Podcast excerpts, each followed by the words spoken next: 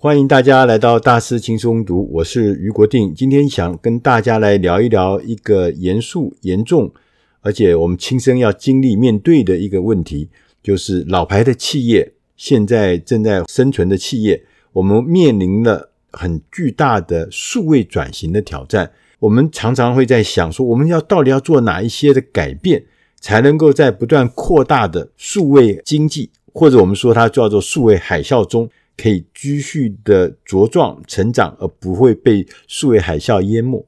我们今天选的这本书，它的中文我们翻译成“抓对数位转型的五个重点”。这本书的英文名字叫《The Digital Transformation Playbook》，它的作者是大卫·罗杰斯。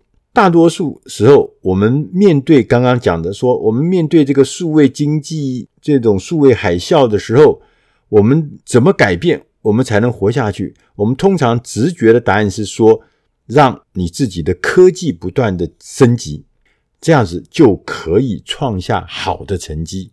所以我们就大量的引进各式各样科技的服务、科技的产品，让我们公司充满了科技感。所以我们觉得说，在数位时代，这样就是出类拔萃的好方法。但是我们这本书的作者他告诉我们，其实不是。他说，做这样子，光是把科技引进是不够的。你要真正的在数位时代能够出类拔萃，你要进行数位的转型是非常重要。那怎么做数位转型？第一个是最重要的事情，就是升级你的策略思考，而且要重新改写你的商业计划，这样子你才有可能抓住未来最佳的机会。所以整体来讲，数位转型的重点是要改变你的商业策略，而不是改变你的技术而已。通常我们在了解数位转型的过程中，我们要帮助企业，帮助我们自己抓住价值创造跟价值增长的下一个阶段。你必须要克服一些盲点，你必须要了解数位的力量在五个关键的领域。我们现在就常常面对的五个关键领域，你要怎么样把数位的力量融到你的策略中？这五个关键领域就是顾客、竞争、数据、创新跟价值。我们在后面呢，一个个跟大家来聊一聊。第一个，我们来聊的呢是顾客，因为数位科技改变了我们跟顾客之间建立关系，还有创造价值的方法。过去我们把顾客当为一个行销的对象，我们卖东西给你。但是现在你跟客户的关系不一样，其实你跟客户的关系应该把客户变成一个紧密相连的网络中的一部分。你跟客户之间不是单线的买卖东西，你变成一个整体的一个产业链中的一环，你也在这环里面，所以你必须要重新的来想。你跟客户之间的行销漏斗是怎么样子？跟以前有什么不一样？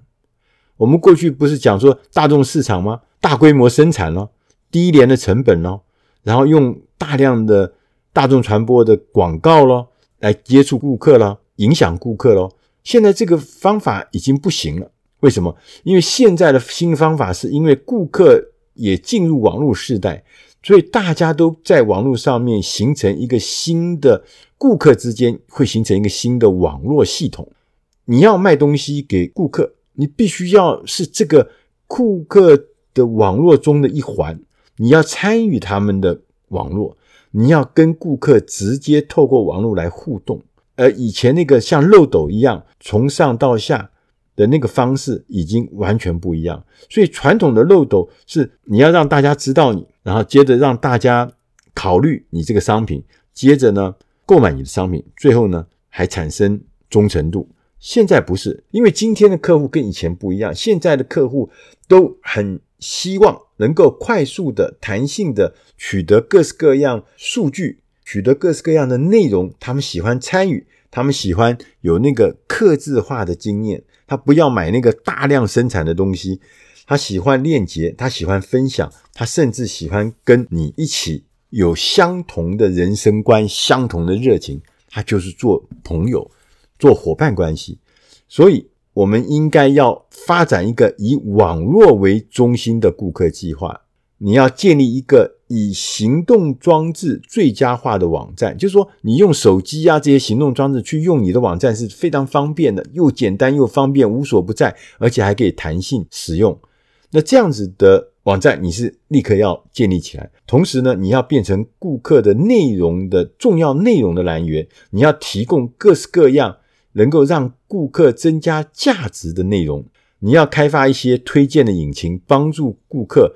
找到合适的产品来解决他的一些问题，来解决一些他的挑战。所以你们之间还要建立连结，你们之间还要常常互动，互相的提供讯息，解决困难。最后，当然你们可以达到一个合作的策略。第二个境界呢是竞争，就是刚刚谈完了顾客之后呢，我们大家每个人都有感觉到，他说在数位时代。竞争的对手是来自意想不到的地方。最佳的策略呢，就是要把你的产品或是你的服务变成一个平台，自己呢变成一个可信赖的中间人。你甚至应该知道如何或是何时要与竞争对手合作，不是就打到死哦。有的时候你要转为变成合作。所以呢，如果我们能够建立顾客喜爱的平台，你的公司，整个营业就会呈现指数型的成长。第三件事情是数据。现今很多公司的当务之急是将数据转化为资产。我们有各式各样的数据，客户销售的状况、使用的状况、客户的反应，这些都是数据。我们要怎么想办法让它变成一个策略性的资产？我们要怎么去收集正确的知识？我们要学习如何用它来创造附加价值。我们用数据来培养新的市场洞见，区别顾客个别的差异性。我们要提供个人化的诉求，寻找新的工作模式。这些全部都是因着数据，我们也因着数据能够找到更好的决策。大数据呢，已经变成一个。创新的泉源，也变成一个关键的驱动力。我们需要将数据视为一个大资产，为我们自己的组织订定一个可行的数据策略。通常有四个板块，你要将数据转化为公司的附加价值。第一个是从数据里面培养洞见，你用数据来找到以前看不见的内容。你用数据来锁定目标，你可以用数据来缩小区隔公司不同的产品的利基，针对不同的客户，让每一个客户都可以产生最大的终身价值。数据呢，也可以利用它的特性，来达到顾客所需要的个人化的需求。因为现在越来越多的顾客，他希望这个产品内容是。克制化的，他希望定价是克制化的，他希望他的诉求也能够跟人家不一样，所以个人化是要靠数据来达成的。最后呢，他说数据可以培养一个情境脉络，让你找到情境，发现这个脉络。好，譬如说，很多消费者不是用穿戴式的那个装置吗？可能是一个手表啊，会把他的饮食啊、运动啊。还有他身体的状况啦、睡眠的状况、心率啦、血压啦，各式各样的生物性的标志都记下来。然后呢，这个厂商就可以用这些数据来为客户提供不同的情境脉络。你适合吃什么、用什么，或是什么样的形式来运动，改善你的健康。第四个要件是创新，在数据科技的加持下，反复的。测试新的想法是一个非常快捷而且比较便宜的方法，因为我们过去做所有的创新，通常有几个问题。第一个就是老板用直觉式的来决定怎么做创新，用孤注一掷的方法来做创新，这其实成本都很高，失败的时候呢，付出的代价也很大。如果我们可以在网络上面能够来做实验型的创新，就会让你的成本变低，让你的可行性要提高，因为你成本低，所以你实验的次数可以多。以实验为基础的创新，已经是变成公司提出可行创意的最佳方法。当然有两种方式，一种叫发散式的实验，一种叫收敛式的实验。发散式就是把全新的元素组在一起，做出一个完全不一样的产品原型，然后呢，交给潜在的客户来试用，从他的回馈里面看看这个实验。到底是不是对的、成功的？这是发散式的。另外一个呢，叫收件式。收件式就是在你现有的产品里面找出它的变体。Google 就是最明显，每一次你在做关键字搜寻的时候，它每一次都做一些细小的变化。它从这个细小变化看看你的反应是什么，然后它做大量的统计之后呢，就变成一个不断改进它搜索引擎功能的一个最好方法。这就是收敛式的实验。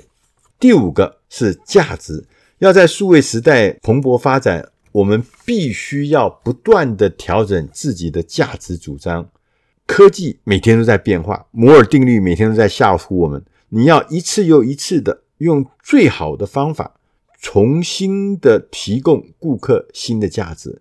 你必须要了解如何分析当前的价值主张，同时要找出新的威胁和新的机会，然后呢，你会找出有效的革新的步骤。我们要学习如何持续调整为顾客提供价值的方法。价值的主张原来本来就是不断的会演进的，不断会变化，它不会一直停在那儿。尤其只是数位时代会加速这个速度。过去如果我们还是致力于提供旧产品、旧服务，这个已经是完全没有办法再满足现在。当下的顾客了，因为环境在变，需求在变，所有人在变，因为你还用旧的服务、旧的商品，当然不行。面对未来将要出现的新的威胁，你应该要帮助客户，要为客户找到新的价值来源。如果你能做到这一点，你的产业即使受到攻击、受到竞争，你还是可以继续成长。听起来很玄吧？但是真的是这样。尤其是当我们面临市场下滑或是萎缩的时候，逻辑上你只有三条路可以走。第一个，你可以为更多的新客户提供相同的价值，就是开拓新市场。你原来的服务不变，你原来的价值不变。譬如他在书里面举了个例子，有一家叫做莫霍特的一家纸业公司，他原来是做这个什么企业的股东会的财报。年度财报这种纸的制造商，现在大家都没有人在发纸本的东西了，大家都是用电子的年度财报，所以他的业绩就下滑。他就一转，他说：“我还是做纸，但是我现在改做相纸，就是印刷你的 printer 上面用的相纸。”所以大家消费者就说：“诶，我现在是愿意为了这个所谓把我的相片印成相纸这件事情，是付出比较高的单价。”所以。它带来新的生意，它也提供了新的顾客、新的选择，所以它用相同的价值创造了更多新的顾客。第二个方法呢，是你可以扩大价值主张，为现在的顾客提供新的服务。什么意思呢？就是说，我们应该要关注一个问题：我要怎么做才能像过去一样对我的老客户有价值？譬如说，他举了一个大英百科全书，以前是做纸本的大英百科全书，现在谁在买纸本的书？没有人买了。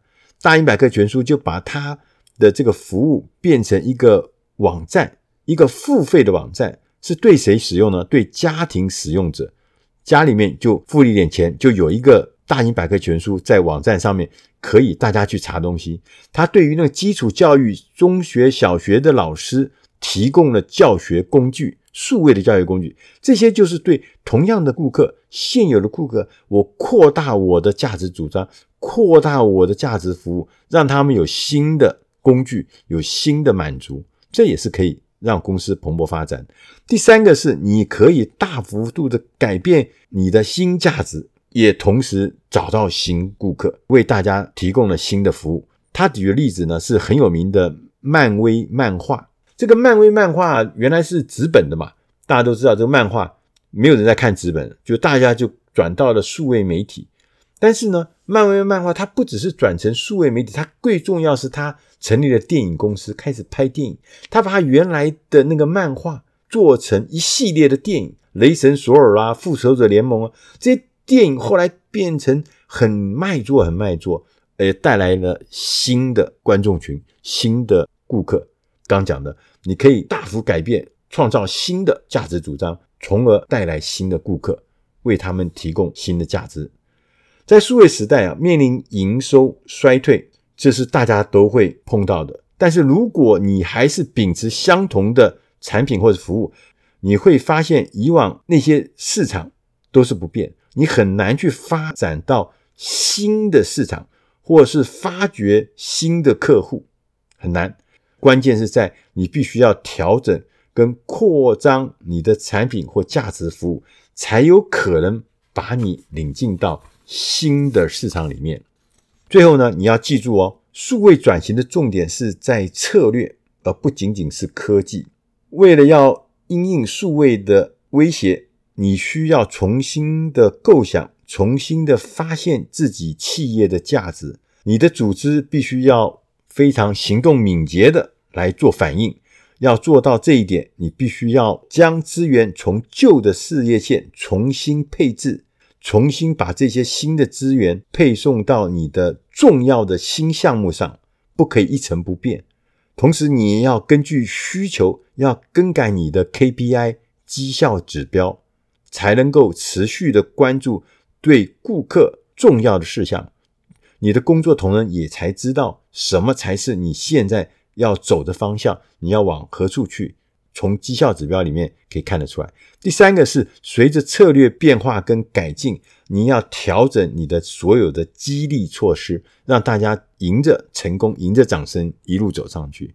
未来并不是新创公司要埋葬老牌企业哦，我们是要以新的成长策略跟新的商业模式来取代我们旧的策略跟旧的商业模式，这才是我们在面临。数位海啸的时候必须做的事情。以上的内容是出自《大师轻松读》第七百二十五期，抓对数位转型的五个重点。希望这个内容对您有帮助，也希望你能喜欢。谢谢大家，再会。